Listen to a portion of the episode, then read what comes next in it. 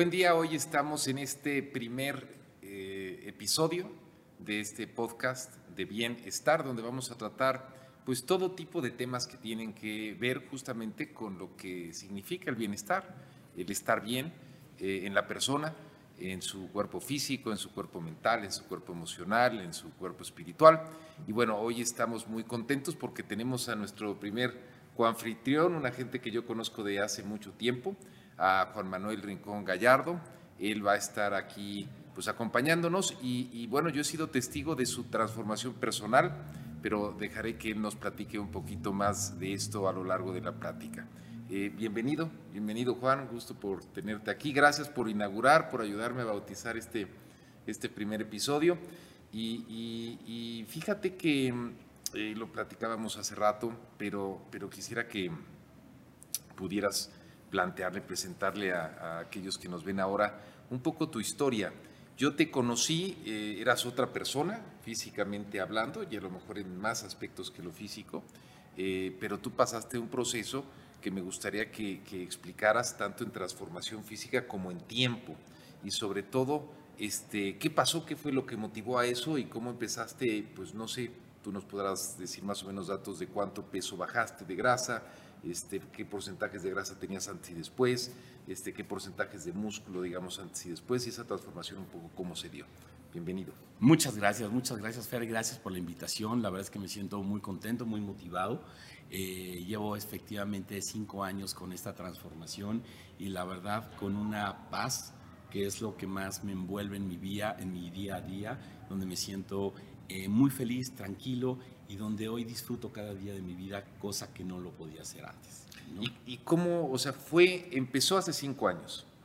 ¿Y, qué pasó? ¿Hay un día que tú puedas eh, identificar donde claramente pasó algo, decidiste algo, este, pensaste algo. ¿Cuál, fue el motivante y cómo inició eso? Claro que sí, por supuesto, lo recuerdo perfecto, fue en el año 2017. Eh, te platico un poco de mí. Eh, yo a los 47 años, bueno, yo tengo una formación en marketing, eh, trabajé durante 20 años en el mundo corporativo, en empresas transnacionales, donde yo me dejé como persona y me entregué a mi trabajo y les entregué mi vida y para mí el reconocimiento de las personas era sumamente importante. Sí, hoy, después de trabajarlo con mi psicólogo, con mi terapeuta, me doy cuenta de esta transformación que, que he podido lograr, pero mucho viene desde que yo era niño, ¿no? Desde los tres años a mí me enseñaron que yo le tenía que agradar a toda la gente. Yo tenía que caerle bien a los papás de mis amigos, a mis amigos, a todo mundo yo tenía que agradarle. ¿sí? Y entonces me convertí como en una especie de camaleón para poder agradarle a cualquier persona. Y esa empezó a ser mi personalidad. Claro. Y lo más triste que después yo me di cuenta es que yo no tenía una identidad propia. Claro. Sí, entonces me empecé a envolver en cosas más superficiales, ¿sí? En cosas materiales, eh, me volqué a trabajar completamente y siempre en empresas, en estas empresas en las cuales yo trabajaba, que me dio la oportunidad de viajar alrededor de los cinco continentes y estar viviendo en más de cuatro o cinco países, eh, pero fue por dejarme a mí, claro. por tener ese reconocimiento. Enfocarte en el trabajo porque eso te daba un reconocimiento a ti como persona. Exactamente. Y yo quería, necesitaba ese reconocimiento. Claro, sí, sí. Y después de Es algo muy común, muy común. Pasa muchísimo. Es, algo, digamos, que... todos tenemos en mayor o menor medida, pero es algo extremadamente común, ¿no? Totalmente. Y fíjate que después de varios años, por una cuestión efectivamente de mal comer, mal dormir, la presión del trabajo, el estrés, todo lo que involucraba en mi vida, eh, alrededor del 2010 tuve un susto en, en mi salud, en donde no fue un infarto, pero fue como un preinfarto donde yo caí, me desmayé con un dolor muy fuerte en el pecho, me llevaron al hospital. Y fue cuando decido salirme de este mundo corporativo y empezar una vida un poco más tranquila. ¿sí?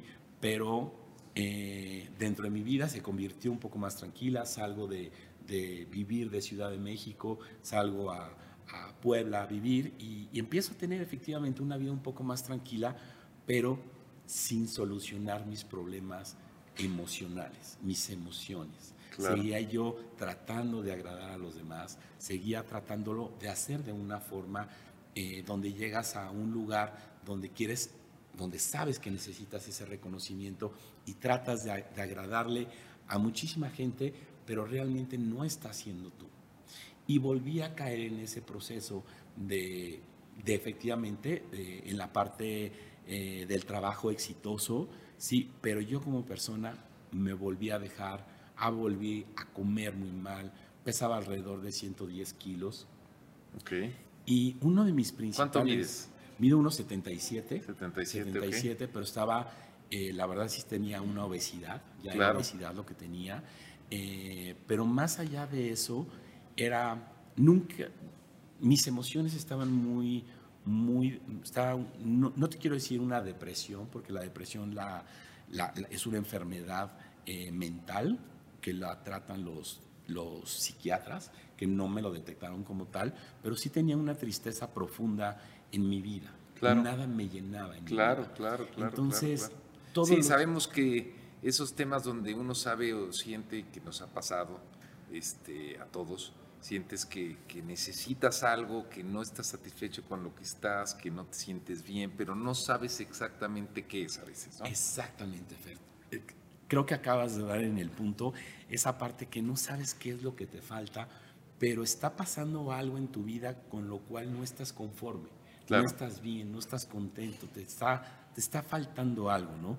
Y yo de repente lo veo como nuestras vidas, como si fuera una, una mesita donde tenemos nuestro, nuestras emociones, es una patita, luego tenemos nuestra parte eh, perdón, espiritual, claro. nosotros como persona, nuestro físico. físico, sí, y también tus relaciones personales, familia, amigos, la gente que te va acompañando y que va caminando contigo durante la vida. Claro. Y cuando falta una de estas patitas, la mesa está en ese desequilibrio que no sabes muchas veces qué es lo que falta. Cuando faltan dos se, cae y cuando faltan tres o cuatro se colapsa todo. ¿no? Totalmente. Y lo peor es que cuando no eres consciente de lo que está pasando en tu vida, no te das cuenta. No te das cuenta, claro. Y no puedes solucionarlo. Claro, claro, claro. Sí. Y te puedo decir, el día, hubo un día en 2017 que yo realmente me sentí ya muy mal. Te voy a platicar rapidísimo para que veas Creo que te está picando aquí un mosquito. Ups. Por acá. De sangre dulce, sí. ¿verdad? no, fíjate que muchas de las cosas eh, en las cuales yo estaba viviendo, te puedo decir que tenía los excesos como me tomaba entre 8 y 10 Coca-Colas al día. Wow. Más o menos. Que es algo muy eh, común también, ¿eh? Todo el día. Yo estaba en la oficina, bueno. Hay gente que solamente. Claro, tú fumabas además, ¿verdad? Fumaba entre dos y tres cajetillas, entre 40 y 60 cigarrillos diarios, diarios. Era un cenicero ambulante, donde yo iba todo era, es que cómo hueles a cigarro, de verdad, una cosa muy, muy fuerte. Mi alimentación era, pues, pasar a, a lugares de fast food, a comer lo que encontraras. Lo que encontrara, y si no comía no había problema. En la noche me metía yo un atracón, este, tenía yo quesos, que son todas estas cosas que a mí me encantan, el queso, el pan, el vino, y llegaba y me metía en un atracón, pero nunca ni siquiera tomaba un vaso de agua. Claro, claro. Todo me lo pasaba con Coca-Cola, ¿no? Todo. Entonces, eh, o también de repente, en algunas ocasiones, el exceso de alcohol, este, que no te llevan a nada bueno. Y un día eh, dije, bueno, me voy a ir a hacer un check-up. Fui a hacer esto estamos hablando... 2017. 17, ok. Entonces el 10 le bajaste, digamos, al ritmo frenético del trabajo, pero seguiste con toda una serie de prácticas personales eh, parecidas. Totalmente, Fer.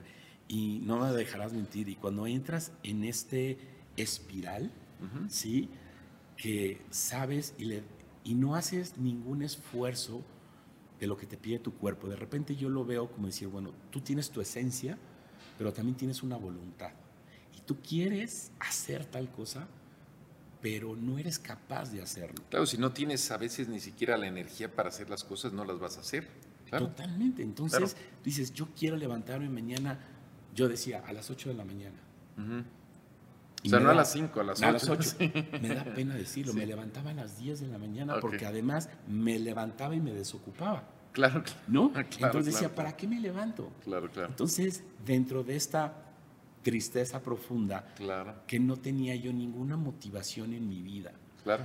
nunca me pasó, te soy sincero, eh, hacer algo en contra de mi vida, o sea, nunca, pero nunca tenía yo una motivación por la cual llegar y decir, quiero sí, un propósito, no había un vivir. propósito, sí. ajá. Exactamente, no tenía un Un propósito. propósito de vida. que te, que te impulsara, digamos, a, a, pues, no solo a levantarte, sino a, a, digamos, a estar todo el día o en la vida en, en la lucha de un propósito. Si no tenemos Claro. un propósito, pues no necesariamente sabemos a dónde vamos, ¿no? Totalmente. Y yo creo que hace rato dabas tú una clave. Cuando no tienes un objetivo, algo claro hacia dónde tienes que ir, entras en esa espiral que estás dando vuelta y vuelta y que creo que hay tanta gente allá afuera eh, que, es- que en ese momento están como estaba yo y que ahorita están ahí, porque ahora yo lo veo con la gente que se acerca y me dicen, oye, ¿cómo has hecho esto? Sin adelantarme en esto, eh, en esta ocasión que me sentí un poco mal y me fui a hacer ese check-up, llegué con el doctor y me dijo, Juan, estás pésimo. Estás, o sea, tus químicas sanguínea, tu general de orina, tu check- check-up que te hiciste, o sea, por donde lo veas. Sí, de pesos, niveles ya de obesidad, etcétera, ¿no? El colesterol arriba de 200 es muy peligroso. Claro. Yo estaba en 300. Madre, Sí. perdón. Y eh, era algo en lo que el doctor me dijo, Juan, además, tienes 47 años, estás en la edad de que te viene un infarto y es fulminante, te caes muerto ahí. Y mi primera reacción, ¿sabes cuál fue, Fer? ¿Y tú no te vas a morir? Ajá. ¿O tú quién eres? O sea, pues a lo mejor yo me voy a morir a los 47, pero a lo mejor tú te mueres a los 70 o a los 90. Pero todos nos vamos Todos, a morir. claro. Y ya muerto no voy a decir, ay, me gustaría estar aquí viviendo, y decir, ay, sí, yo quiero seguir en la tierra o no sé, ¿no? O sea, decir, ya, ya, Sí, no, tengo ya, interés sí, de vivir. Y si me muero, pues me morí. Ajá. Pero el doctor me dijo algo que fue lo que me llegó aquí en el corazón, que fue lo que me hizo cambiar. Y lo que me dijo fue, espero que tengas un plan B, porque si no te mueres y quedas con un derrame cerebral o dependiendo de una tercera persona, espero que lo puedas solucionar. Y ese miedo, Fer, Mira qué el interesante. miedo fue lo que me hizo moverme. El, el miedo a la posibilidad de ese escenario B que no habías contemplado. Nunca lo había contemplado. Eso se convirtió en, en- en- en un fuego para motivarte, Totalmente. ¿no? Y creo, Bueno, por cierto, dicen, dicen que en las motivaciones hay, hay de dos, en dos, dos, dos tipos de motivaciones. Podemos motivarnos o, o porque queremos alejarnos del dolor, o sea, no queremos dolor, o porque queremos placer. Son los dos únicos motivantes por los que hacemos todos los seres humanos. En este, y el más poderoso es, es alejarte del dolor. Este es un caso justamente donde tu motivante era no quiero pensar en la posibilidad de tener ese dolor en mi vida y eso me motiva a cambiar, ¿no? totalmente, Ujú. totalmente. Yo no quería ese dolor porque me considero una persona muy independiente. Perdón. Sí, claro. Era- y, pero mi, mi, tal vez mi ego, te lo puedo decir, el no tener que depender de los de alguien demás. más. Ajá. ¿sí? Que hace rato lo platicábamos, el tema del ego, que puede ser, considero yo que puede ser un gran motor en tu vida, pero también puede ser un freno donde te tumba, dependiendo cómo lo veas. En este caso, eh, yo dije, yo no quiero depender de nadie. El miedo que me dio, me visualicé con una enfermedad, dije, yo no quiero eso en mi vida. Porque eso, no me importa morirme, eso sí, no, te- no le tengo miedo a la muerte y todos nos vamos a morir. Pero hoy, a lo mejor antes decía, sí me quiero morir, pero, pero ese miedito, porque hoy tengo paz en mi vida, antes no la tenía. Y hoy tengo un propósito, antes no lo tenía. Y esa parte donde dije, tengo que empezar a hacer algo. Y bueno, en ese momento, un gran amigo me dijo, oye, pues yo te regalo la inscripción a un gimnasio. Pero tú de esa cita en el doctor, te comenta eso y tú ahí sientes, dicen que nuestro destino se marca, se define en los momentos de decisión. Son nuestras decisiones diarias de todo tipo los que, los que van construyendo nuestro futuro, nuestra realidad y nuestro destino. ¿no? Total. Pero hay un momento donde uno decide lo que sea. Este, tú en ese momento cuando escuchaste esto dijiste, no quiero vivir eh, eso en mi vida, o sea, no quiero tener ese escenario B de que yo tenga que estar dependiendo de alguien más en una situación complicada. ¿Tú decidiste algo? O sea, ahí, ahí tú, tú, tú, tú decidiste conscientemente algo en particular. Totalmente. En ese momento yo saliendo de la cita dije, tengo que cambiar mi vida de alguna forma. Tengo que hacer algo diferente porque yo no quiero verme de esa forma. Ok. No sabías qué, pero tomaste la decisión de romper el patrón. Claro. Y lo primero que te viene El patrón de toda tu vida. De toda mi vida.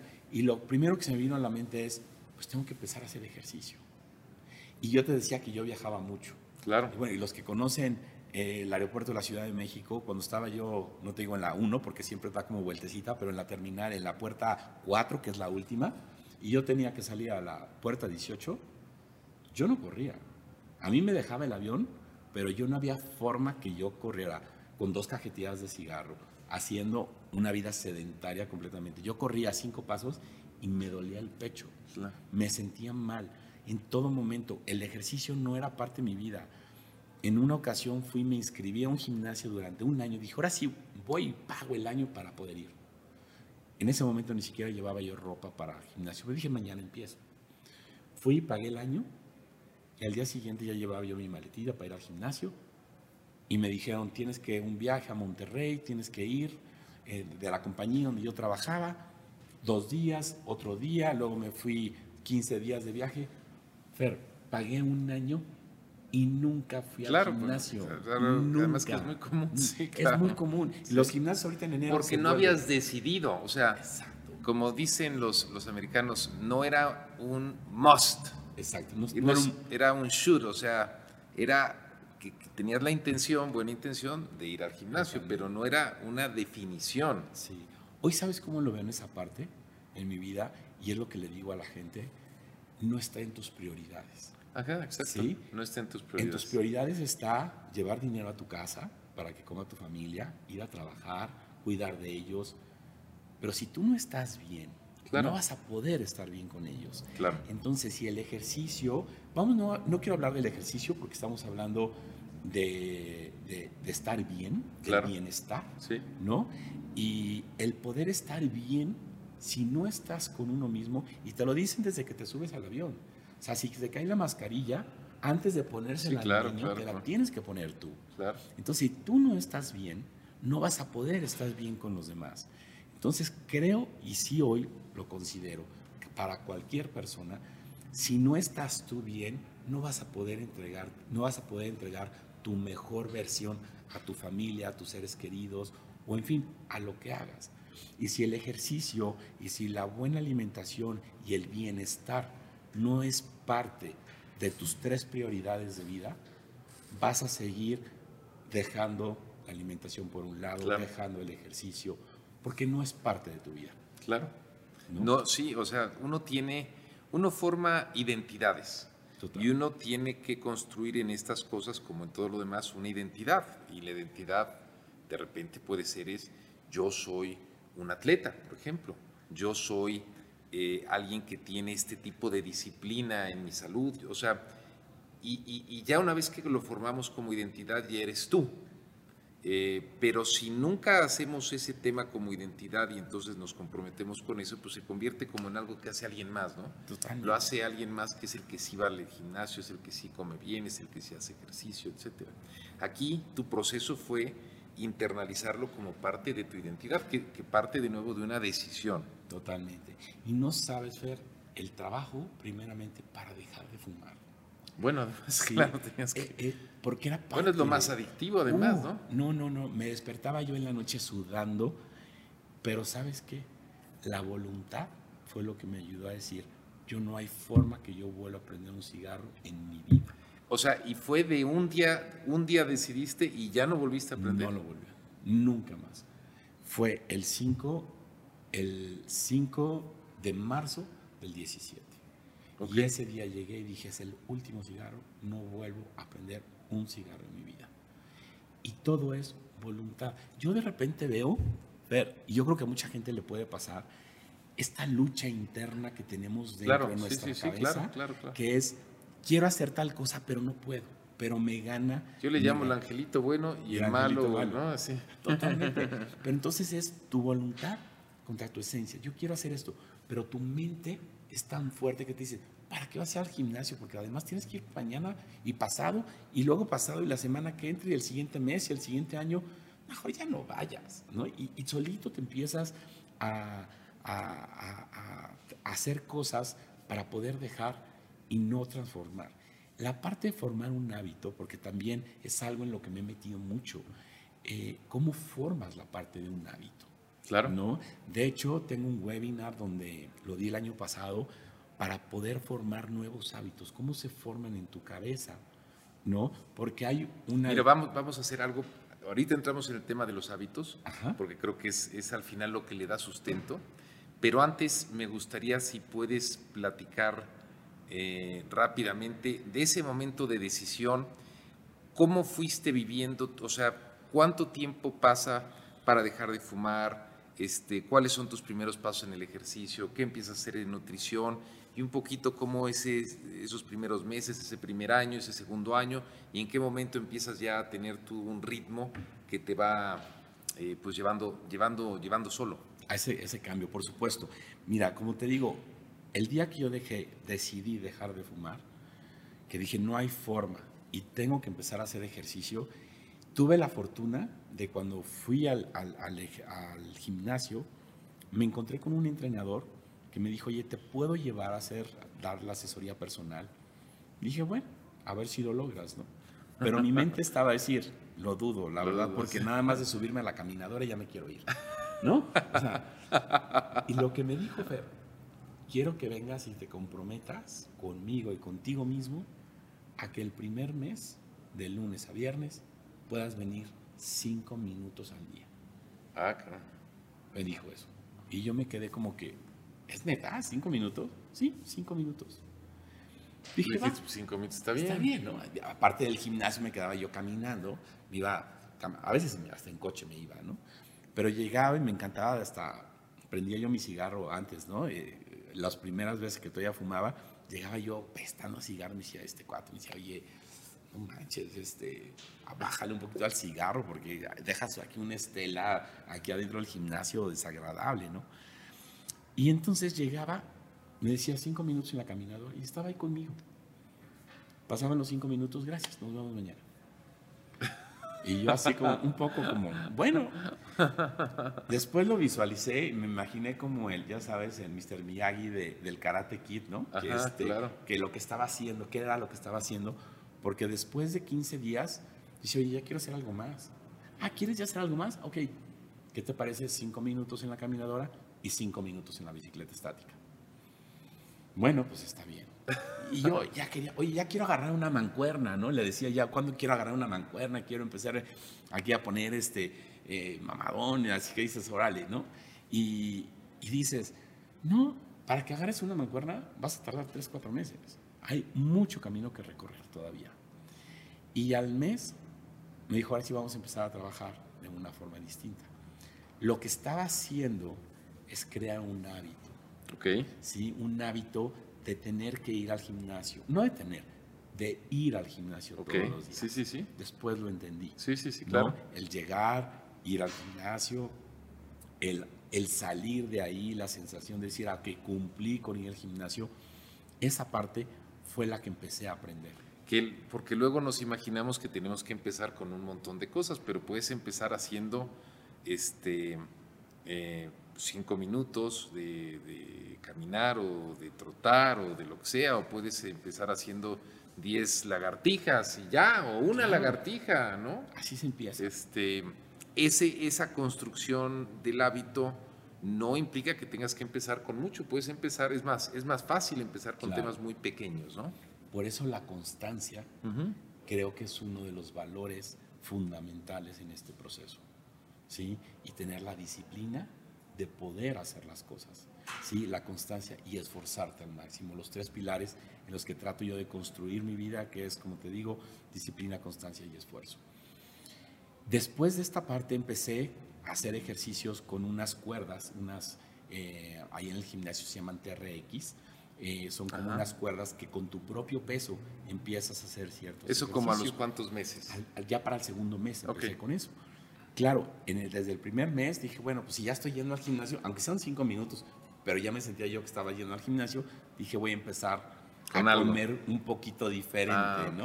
Entonces, perdón. A cuidar un poco tu alimentación. A cuidar mi alimentación, entonces decía, bueno, pues ya la hamburguesa ya no me la como, el taco tan con tanta grasa ya no, ahora mejor en lugar del aceite pues le echo un poquito de spam, este, y la pechuguita asada, y la verdura, y yo no comía una sola verdura, una sola fruta, ni siquiera un vaso de agua. Todo era Coca-Cola. Todo era Coca-Cola, Fanta, Sprite, bueno, todo. Y te puedo decir que después de todo esto, claro, cuando empecé a comer diferente, me empecé a mover diferente, mi cuerpo inmediatamente reaccionó. Empezó a bajar, a bajar un poquito. Y el primer mes bajé 3 kilos con lo poquito que hice. Sí, que eran 10 minutos. Eran 10 minutitos, pero empecé a comer diferente. Mm. ¿sí?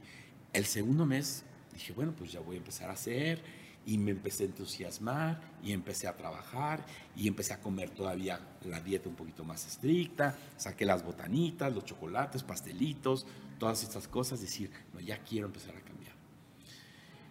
Y más o menos como en el tercer mes, un gran... Bueno, un, un, tema ahí que ¿qué recomiendas, eh, o mejor dicho, recomiendas esto de llegar a la alacena y sacar todo lo que no, o sea, lo que no es nutritivo, lo que no te hace bien? O sea, esa idea de agarrar y tirar todo. Totalmente. Te voy a decir por qué. Y creo que cuando vaya la gente a hacer sus compras, les voy a pasar un, para mí es un muy buen tip. Vayan a hacer sus compras, vayan al supermercado después de comer. Ah, mira. Sí, porque cuando vas con hambre, te vas a querer comer todo, vas a querer echar todo el carrito allá adentro porque se te van a antojar todo lo que te puedes imaginar. Mejor come muy bien y después de la comida ve a hacer tus compras. Sí, que, que estés ya satisfecho y vas a bajar muchos tus niveles de ansiedad y sobre todo el no tenerlo en la casa te va a ayudar a no comerlo. ¿no? Porque ya involucra el tener que salir por las papitas o los, el pastelito o por lo que quieras y dices, ya si no lo tengo acá, pues ya mejor no, o me hago, en lugar, si no tengo la Coca-Cola, pues me hago un agua de limón, o me hago un agua de alguna fruta, o agua sola, o lo que te acostumbres, pero empiezas a hacer cosas diferentes. Y creo yo que cuando, si, si dentro de cualquier acción, y eso es en, parte de toda la vida de todos los seres humanos, si estamos haciendo lo mismo, no tenemos que tener no tenemos por qué no tener un resultado diferente. Va a seguir siendo lo mismo si empezamos y modificamos pequeños detalles, se van a empezar a mover cosas para hacer cosas, para obtener resultados diferentes. Claro. Entonces, considero yo que, que bueno, ese es como, como un tip, empecé a comer de forma diferente. Y como te digo, un gran, este gran amigo que te digo que me acercó con un terapeuta eh, justamente de adicciones. Eh, yo estaba abusando. Pero porque todos estamos adictos a muchas cosas. A muchas cosas. La adicción no nada más es el que fuma o el que tiene un tema de alcoholismo, lo claro. Y, son muchas cosas. Y lo he platicado y lo he, lo he abierto en siempre. Yo estaba abusando mucho del tema del juego, de los casinos, y ahí me metía porque para mí era un gran refugio el no tener que pensar. ¿sí? Y cuando logro ir con este terapeuta y yo voy por el tema de decir, sí tendré la eh, ludopatía, sí, porque si es así, me interno, o sea, ya nada, era casi lo que me faltaba. Claro.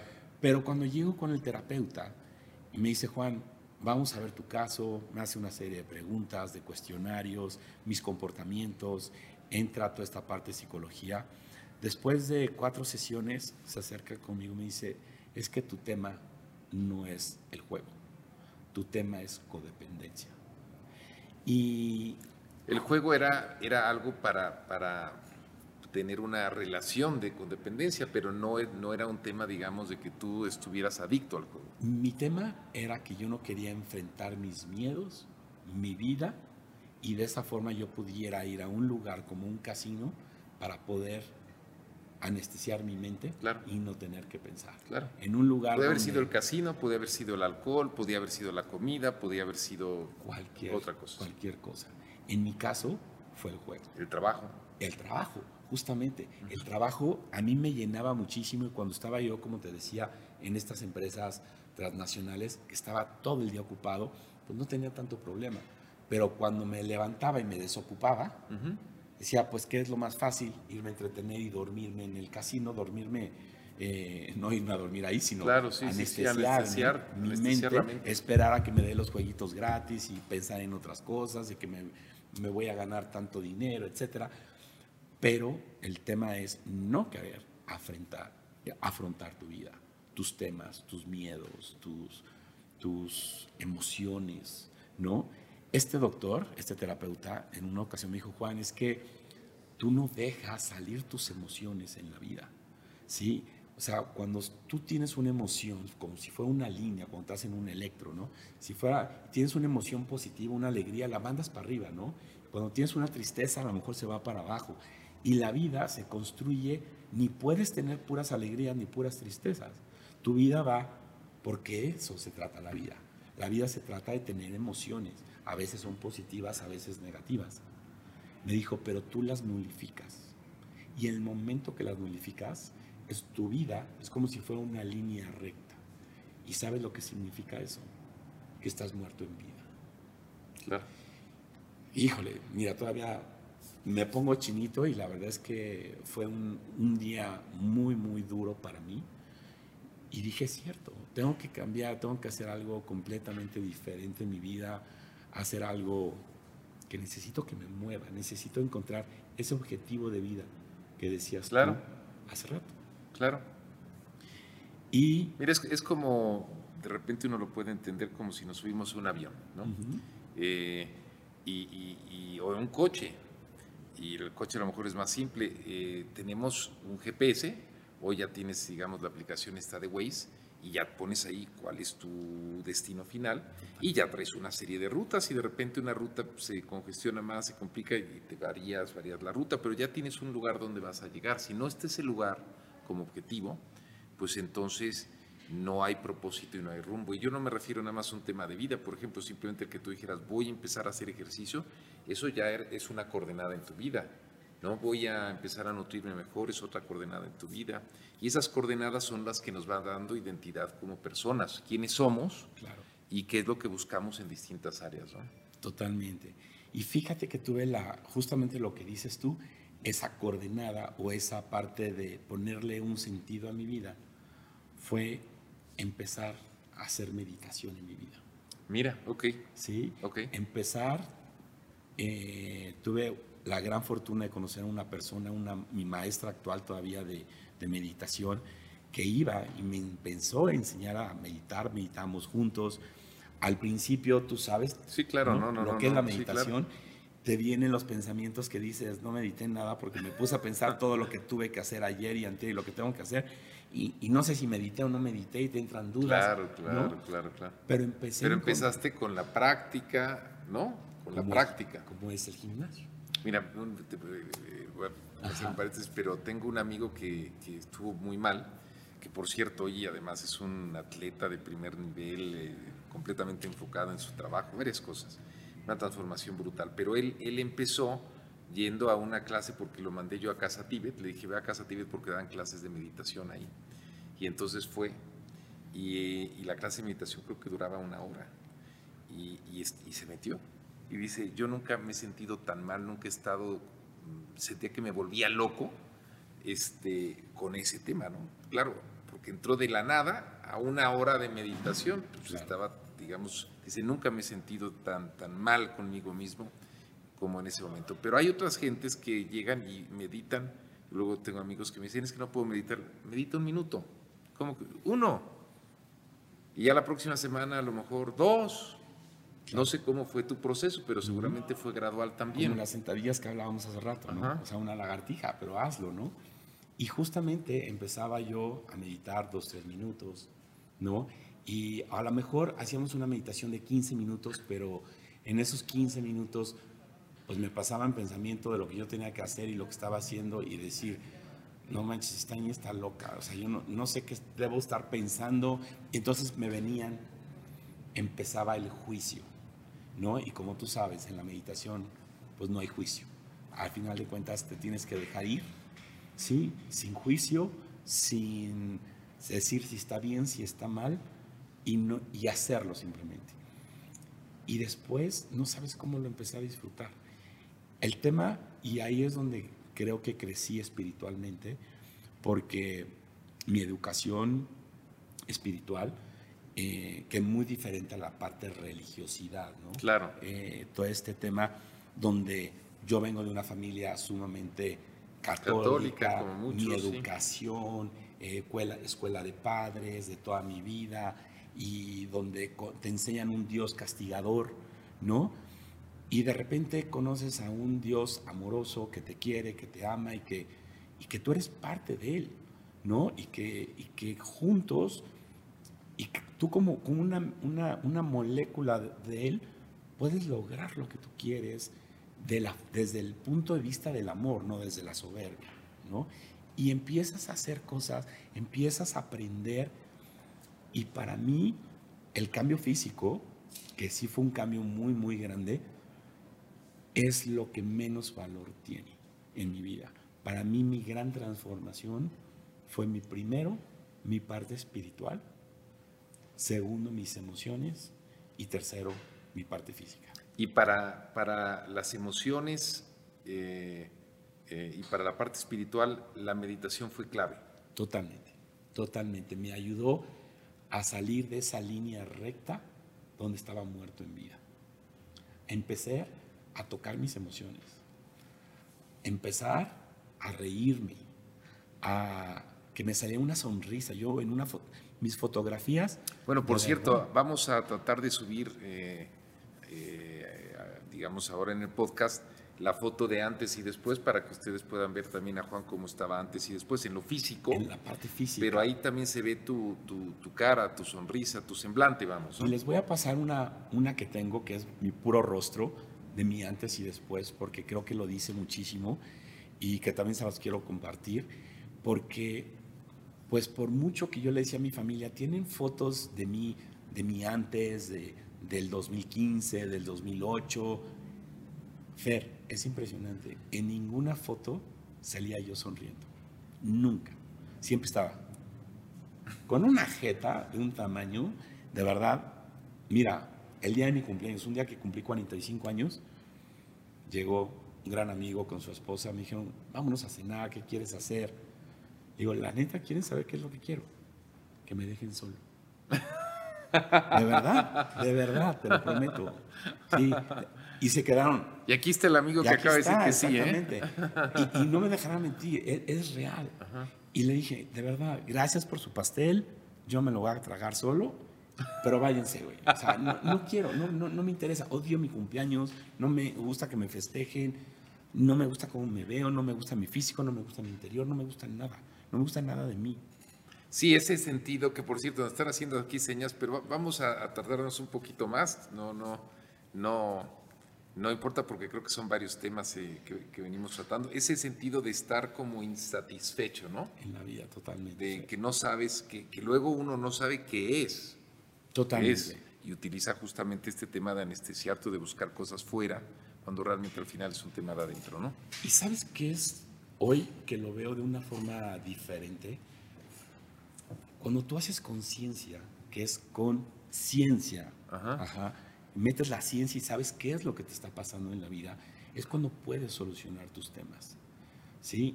Normalmente creo que el ser humano, el comportamiento humano, que también me he metido un poquito a entender este comportamiento, cómo, cómo funcionamos.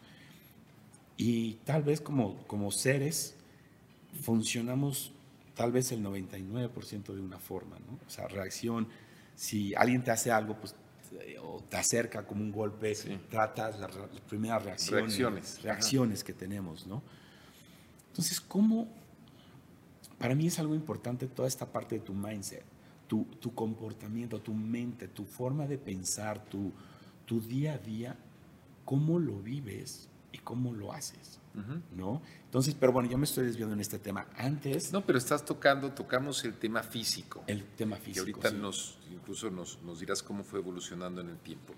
Tocamos el tema emocional y el tema espiritual también. Claro.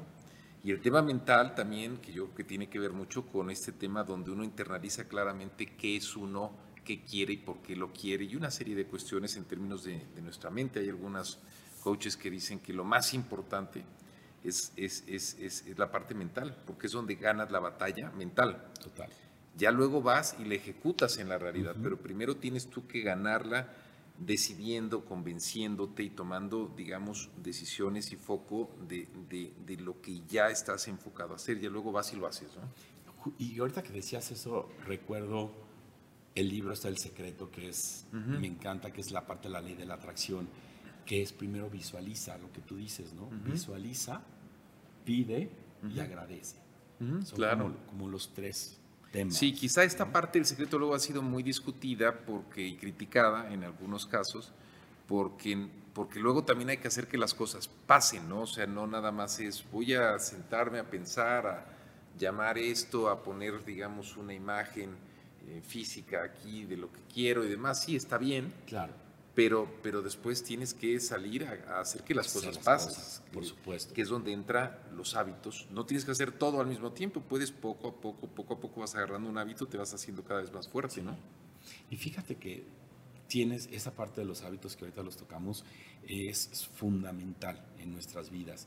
Eh, regresando un poquito a la parte espiritual, Ajá, sí. en esta, cuando logro entender y me meto en el tema de la meditación y logro empezar a tocar mis emociones, logro llorar después de 15 o 20 años, creo que la última vez que había llorado era cuando murió mi papá, que yo tenía 20, y, logro poder sentir, fue tan importante para mí el...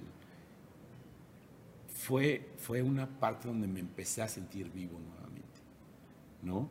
Donde me salí de esa parte muerta que en la que estaba eh, a empezar a tener emociones, empezar a sentir, a reírme, a agradar, a agradar a la gente por lo que soy yo, no por lo que pretenden que sea yo. ¿Sí? A final de cuentas, me di cuenta quién era yo y dije, este soy yo y a la gente que le guste está bien y a la gente que no le guste también. Y empecé a hacer, y tuve una experiencia, una canalización increíble que me gustaría platicártela en dos minutos, que fui con una persona que no tenía ni idea de quién era, pero yo había tratado de hacer un, viaje de introspección, irme a un retiro después de, meditación, que no lo pude hacer por cuestiones de trabajo. Pero esta persona me dijo, vas a tener en sueños un, una, revelación, una revelación a dónde tienes que ir. Okay. A los tres días, Fer, algo increíble. Yo me soñé subiendo una montaña con muchísima gente, con banderas españolas, y no sé por qué me vino a la mente que era el Camino de Santiago de Compostela. Ah. Para la gente que lo conozca, es un hiking, una caminata que se hace en Europa, en España, alrededor de, desde eh, de, este, a oeste. Este, sales casi desde Francia, llegas casi hasta, hasta Santiago de Compostela, llegas ahí. Y es una caminata, puede ser desde una semana hasta 30 días. Yo lo hice en nueve días y me fui a hacerlo. Fue el viaje, cuando regresé, fue cuando empecé, donde estaba ya cerrando mi transformación. Ok. Sí, eso me ayudó a tener mis pensamientos de una forma completamente diferente. Fue un viaje muy, muy duro, donde me encontré con mis propios demonios, donde los, los más atorados que tenía desde que yo era niño, ¿sí? Que los logré sacar, que los logré, me pasaron experiencias en esos nueve días imaginables que nunca pensé que me podían pasar, revelaciones, para decirte nada más que pude visualizar el sueño que yo tuve. Claro. Sí, esa, esa, esa montaña, ¿sí? Yo la vi y la, la, la, la volví a ver cuando fui hacia el camino. Bueno, pero además las montañas a veces, bueno, las montañas son obstáculos, ¿no? Subir la montaña a veces también en los sueños, aunque no sé yo especialista en sueños, pero sí algo he llegado a leer, pero me suena que puede significar este tema de superar tus retos. O sea, tú, tú fuiste ahí a materializar algo, pero algo que ya estabas tú haciendo, que estabas tú ya superando una serie de retos personales que no solo implicaban lo físico, sino lo mental, lo emocional y lo espiritual en términos de tu persona, ¿no? Y eso es lo que estabas ya tú logrando como, como de cuajar en ti, ¿no? Totalmente.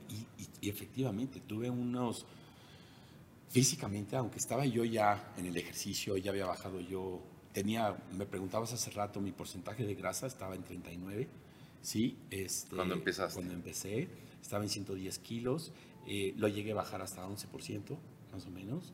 Eh, ahorita debo andar alrededor de un 13% más o menos. Y pero te puedo decir que en ese viaje que tuve, eh, pues yo hacía ejercicio de pesas y de ese tipo de cosas, no, no tanto cardio. No, Entonces no, caminar, no, caminaba tanto y me fui sin entrenar. Entonces yo decía, a mí no me importa, pero yo voy a hacer este camino y, y lo voy a hacer para salvarme. ¿sí? Esto me va a salvar. Y lo hice.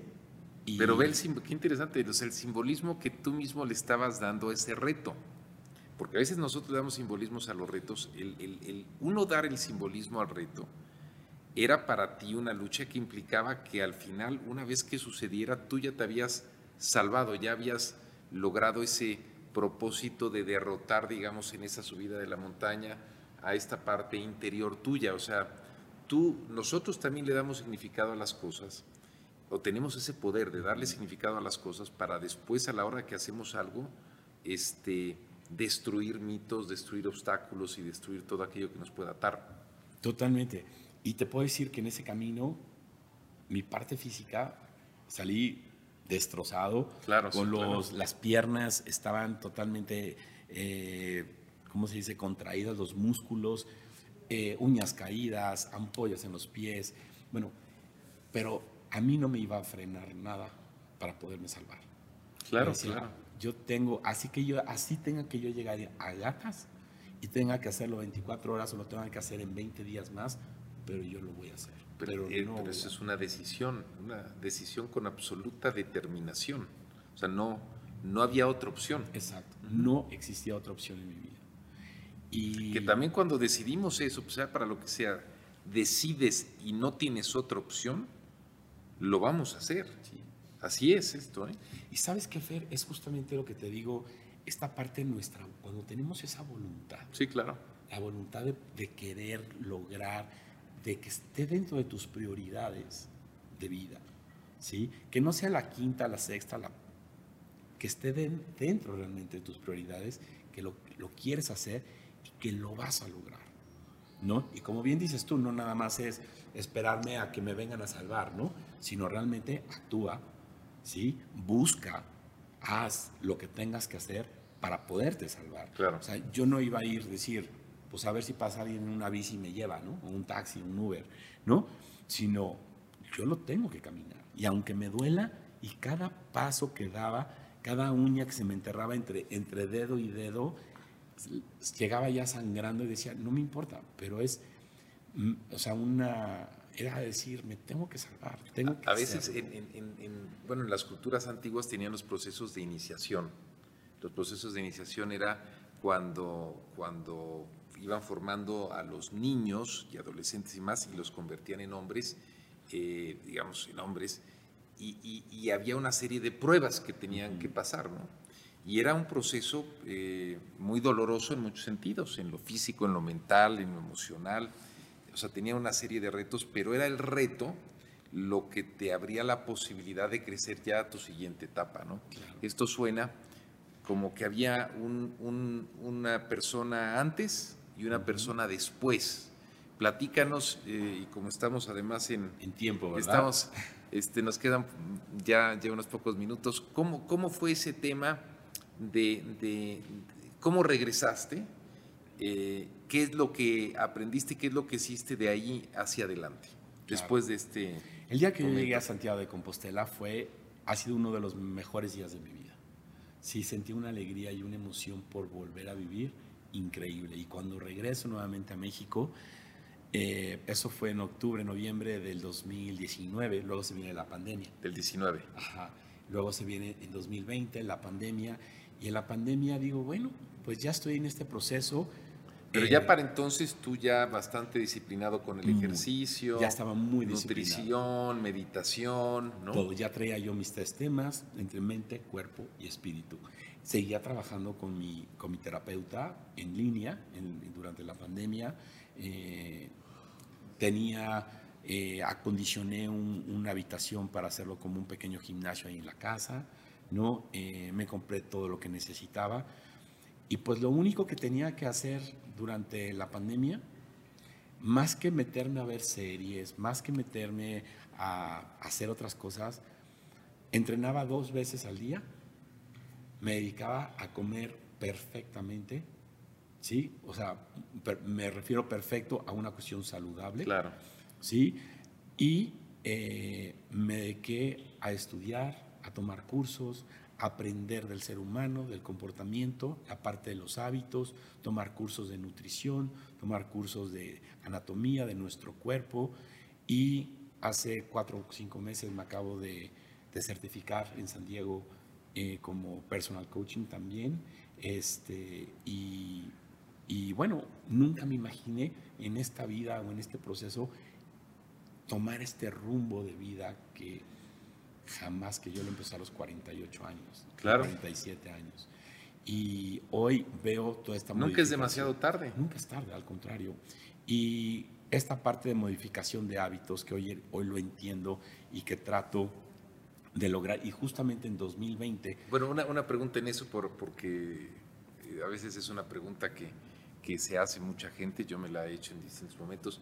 ¿Cuánto tiempo te lleva eh, adoptar un hábito, tener un hábito? Mira, hay un, eh, realmente, eh, un, hay un doctor cirujano plástico en el año de 1951, no recuerdo ahorita su nombre, pero decía que tardaba durante 21 días, porque decía que después de una operación, después de verte en el espejo durante 21 días, tú ya te familiarizabas con tu cuerpo, con tu cara. Okay. Y de ahí viene este mito que ah, dicen que de 21, días, necesitas. Todo depende. Para poder crear un, hábito, ¿sí? Eh, es obviamente hacerlo en el momento que tú ya no piensas en hacerlo, que tú ya lo haces por, por hacerlo. ¿sí? No sé si me explico. ¿no? El, el, el, cuando llega repetitivo. Que es en automático. En automático, que es ya repetitivo, que dices, lo hago, lo hago, lo hago. Hay veces que no lo quieres hacer. Sí, o sea, no quiere decir que todos los días estés ya feliz de hacerlo, pero, pero o sea, a todos nos cuestan, nos cuesta esfuerzo todo, lo aunque sea un hábito. Exacto. Pero ya lo haces. Exactamente. Aunque sea un hábito, te va a costar trabajo. Hay días que digo, Sí, al gimnasio hoy, no, qué flojera, no tengo, no, ah, estoy viendo esto, o ya no fui, voy en la tarde, no, y en la tarde, pues ya voy a ir mañana, entonces ya no tiene caso que vaya hoy. Entonces, pero hay mucho que es la motivación. El tema de la motivación, que también me gustaría rapidísimo tocarlo, es fundamental para poder empezar. Yo tuve la motivación que fue desde el miedo. El miedo, sí. pero hay motivaciones también desde la alegría, desde mucho, como dices tú, el no querer eh, algo, ahorita tú comentabas. Sí, el alejarte del dolor o el ir hacia, hacia la satisfacción o hacia el placer. Hacia el o sea, placer. hacia el placer son, son los dos tipos de motivantes que tenemos. Exacto. Y esa parte de motivación nunca, no la vas a tener todos los días para comerte el pollito con el brócoli y con la ensaladita y con todo, y ir al gimnasio todos los días. No vas a tener esa motivación, pero si tienes la disciplina para poderlo hacer, vas a poderlo lograr. Porque hay días que dices, hoy no quiero, hoy quiero mandar todo a volar, hoy no me interesa hacer nada. Pero la disciplina es lo que te va a ayudar a poder lograr a esa constancia del día a día, de, poder lograr lo que tú buscas. Yo hoy ya no busco bajar de peso, ya no busco, eh, ya no, y es lo que le pido a la gente, no busquen bajar de peso. Claro. No busquen, busquen estar bien. Estar bien. Sí, busquen una vida sana, busquen emociones sanas, relaciones sanas, ¿sí? Y conforme estén, eh, tengan esa vida, la vida va a ser mucho, más, fácil. mucho más fácil. fácil. La vas a disfrutar, te vas a sentir bien. Mucha gente que tiene ataques de ansiedad. Que eso es la felicidad. La felicidad no es saltar de la mano y de alegría, esa es la alegría, ¿no? Pero la felicidad es, es, estar bien. Estar bien.